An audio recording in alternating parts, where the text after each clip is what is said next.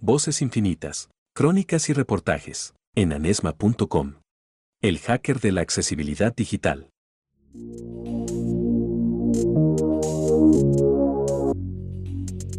El imaginario, tal vez por cuestiones culturales, es que un hacker utiliza todo su conocimiento para violar sistemas informáticos y hacer daño. Pero no necesariamente es así. La Real Academia de la Lengua Española también la define para esas personas que cuentan con ciertas habilidades y que investigan para avisar de los fallos y desarrollar técnicas de mejora.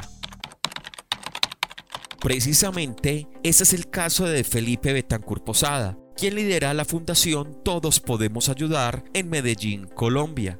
La institución busca la inclusión social de personas con discapacidad a través de la accesibilidad y la alfabetización digital. Empezamos primero con eventos sociales, hacer unas donaciones a algunos barrios. Digo empezamos en plural porque pues le decía yo a los amigos, venga, vamos allí a repartir unos regalos y compramos unos regalos y los repartíamos. Después el evento era más grande, más grande, más grande, más grande. Digamos lo que esto se iba creciendo.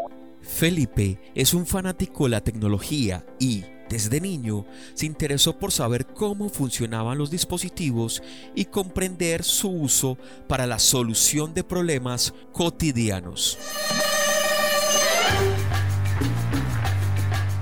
Veía todos estos programas como Misión Imposible, MacGyver, eh, Los Magníficos, donde todos se puede decir que utilizaban ciencia, ingeniería, inventos, tecnología para salir de sus problemas. Me gustaba mucho todo eso, los videojuegos, entender cómo funcionaba todo.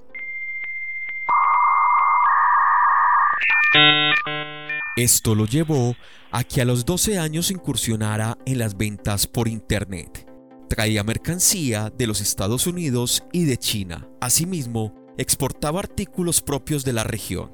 Era precoz y veía oportunidades en cualquier parte y básicamente siempre fue como tratarle de sacarle un poquito más de ventaja a la tecnología, o sea, esa tecnología que otro la está usando tal vez para quién sabe qué en otras cosas, pues en ese momento yo le estaba sacando para negocio, para ventas y por ahí también entonces se volvió pues un tema pues de trabajo, se volvió un tema de estudios, se volvió un tema de, de, de amistades, de alianzas, de hasta conseguir novia por internet. Y así empezó para Felipe esa inquietud por la tecnología. Sin embargo, en algún momento de su vida reevaluó lo que estaba haciendo y quiso ayudar aún más a quienes lo necesitaban. ¿Cómo ayudo con eso que a mí me ha ayudado tanto, me ha servido tanto? ¿Cómo ayudo yo a que por medio de la tecnología mejoremos calidad de vida de las personas? O sea, todos pueden manejar videojuegos, todos pueden entrar por internet, todos pueden estudiar. Interrogantes que llevaron a Felipe a encontrarse con diversas realidades culturales y sociales. Los adultos mayores y las personas con discapacidad eran a quienes más se les dificultaba el acceso y uso de las herramientas digitales, barreras que se evidenciaban por el alto costo o por el mismo desconocimiento. Entonces empezamos como a hackear el sistema y utilizar esa versión MacGyver y para el que no tenga pues la referencia de MacGyver pues era un personaje que con lo que tenía a la mano estaba en una situación de peligro, los, malos, los afuera y él buscaba ahí que había gasolina, un PVC, unas bolsas y hacía una avioneta y se les volaba. Entonces era ser muy recursivo y pues digamos lo que es la mentalidad. Usar ese saber para aportarle a la sociedad lo llevó a lograr diversos reconocimientos. En 2015 fue finalista de los premios Titanes Caracol y en 2016, a sus 33 años, fue elegido por la revista MIT Technology Review como uno de los mejores innovadores sociales menores de 35 años en América Latina por desarrollar dispositivos de bajo costo hechos con utensilios domésticos y basados en programación libre para personas con discapacidad. Felipe registra más de 60 inventos, para los cuales investigó empíricamente y se acercó a las personas con discapacidad. Con unas se tomó un café, con otras una cerveza el propósito era hablar para conocer sus necesidades y oportunidades.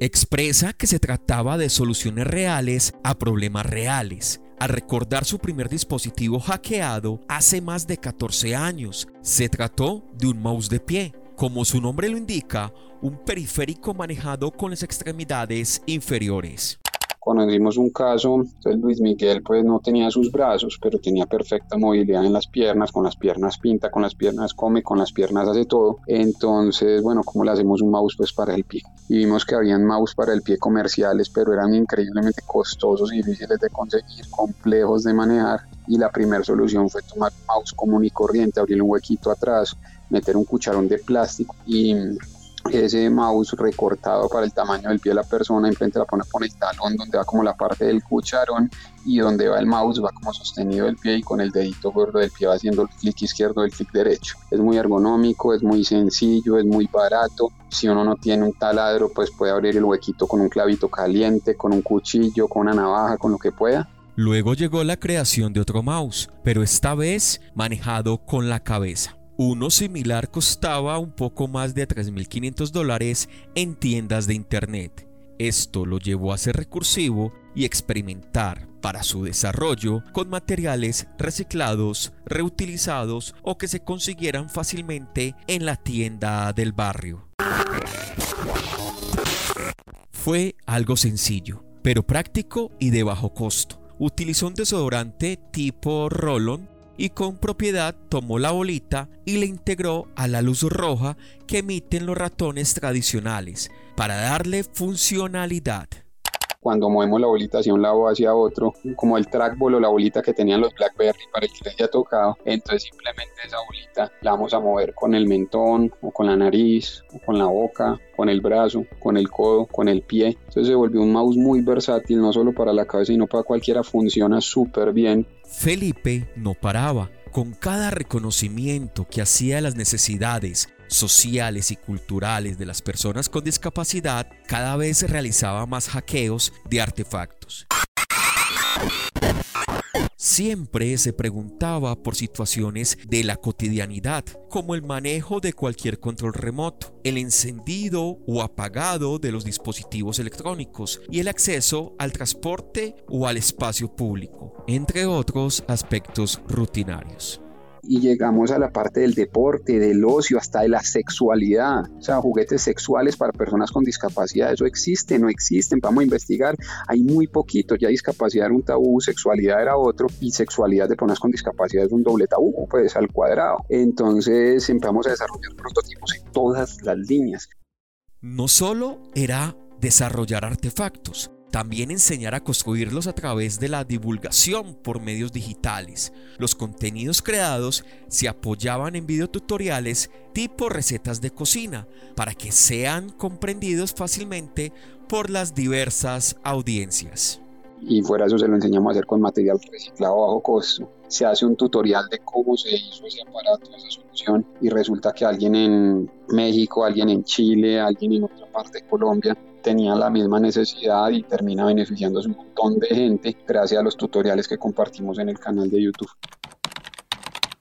Felipe recuerda con emoción un tutorial exitoso que publicó en su canal de YouTube, en el cual explica cómo construir un teclado para personas con baja visión vienen todas las teclas amarillas, todo pintado amarillo en vez de negro, vienen todas amarillas y la letra grande como si fuera pues resaltada, como si estuviera en negrilla, grande de todo el tamaño del botón. Pero la sorpresa fue cuando recibió mensajes desde Japón. Konnichiwa Felipe.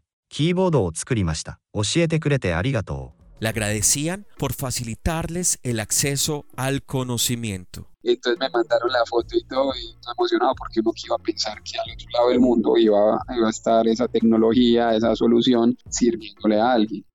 La alfabetización es fundamental. Felipe considera que no basta solo con la cantidad de dinero que se invierte para que un sitio o herramienta sea accesible. Se trata de un conjunto de actividades que se deben fortalecer vos le metiste en tecnología, en accesibilidad arquitectónica, en todo, todo, pero eh, hay una barrera social, cultural, que tumba, frena, derrumba todo, pues es, es un bloqueo pues impresionante. considera que la alfabetización sobre accesibilidad para personas con discapacidad debe ser tratada en todas las áreas del conocimiento arquitectos, ingenieros, comunicadores, médicos, abogados y psicólogos, entre otras profesiones y oficios, son responsables de mejorar la calidad de vida y buscar siempre un bien común.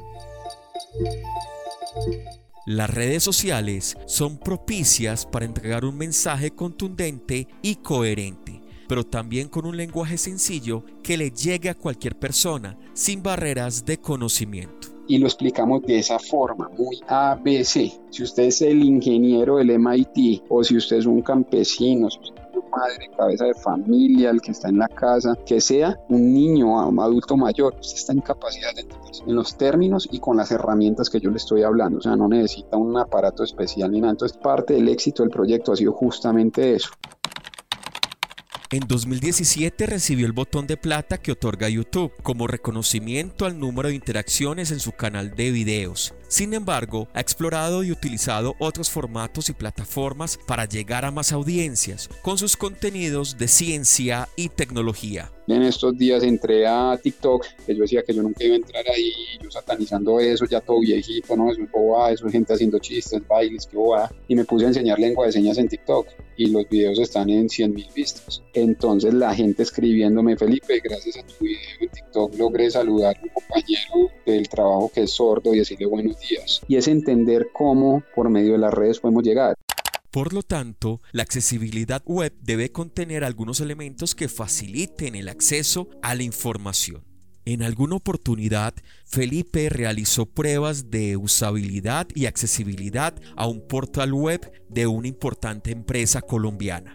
Invirtieron millones de pesos y, al parecer, no tuvieron en cuenta a sus audiencias. Se trataba de servicios para la atención directa de sus clientes, pero el botón de ingreso no era el indicado. Cuando hablamos con el diseñador, puso una estrella en, la, en el menú y se supone que esa estrella significa contáctenos, pues para él era súper intuitivo, para el resto no. Tener clara la información es lo primero que se debe asumir para que los contenidos sean accesibles. Es decir, ese perfil social o ese sitio web que pretende ofrecer o entregar. Luego, integrar herramientas como la lectura fácil, la subtitulación de videos, la descripción de las imágenes y otras que el mismo Felipe nos indica. Tener en cuenta que haya un tamaño de letra pues decente, que haya contraste, que no haya cosas que me vayan a estar a mí pues como afectando pues como antes esas páginas en flash que salían poético volando y el muñequito brincando y todo eso, debe ser como muy limpio y no significa que sea feo, simplemente no exagerar en adornos, no saturar. La divulgación de su trabajo no solo está en los espacios virtuales, también recorre municipios de Colombia, donde se encuentra con la comunidad para la realización de talleres. A enseñar a profesores allá para que atiendan a los jóvenes con discapacidad de su colegio, llevando toda una maleta llena de materiales, pero haciendo primero esa sensibilización, trato adecuado, los términos, actividades de empatía, eh, ponte en mi lugar, los poníamos a comer con los ojos tapados, a, a sentir, a vivir, se ponían hasta a llorar como de lo fuerte que a veces era el tema. Existen desafíos. Las universidades no cuentan con programas académicos que enseñen, que orienten o que faciliten la accesibilidad a las personas con discapacidad. Los profesores no están preparados, el personal administrativo no sabe cómo atenderlos y los espacios no cuentan con los elementos mínimos para su movilidad y permanencia. Sin mencionar esas dificultades que agudizó la pandemia del COVID-19. Como lo expresa Felipe, algunas de las instituciones educativas no contaban con datos que permitieran identificar las necesidades particulares de la población académica pero no sabían cuántas personas hay con discapacidad. No saben si hay 8, si hay 15, si hay 100, si son de discapacidad visual, física, cognitiva, o sea, no tienen nada. No había un mapeo cero. Entonces, ¿cómo van a tener ayudas científicas para ellos si no saben ni siquiera cuántos hay? No saben. Siguen los sueños para Felipe y su familia.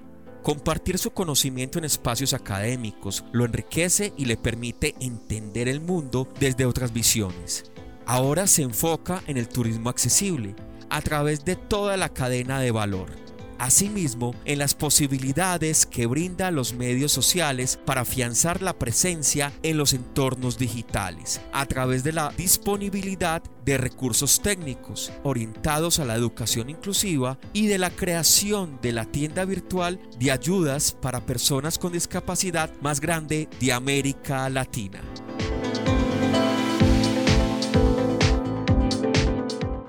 Esta fue una producción sonora de Andrés Esteban Marín en anesma.com.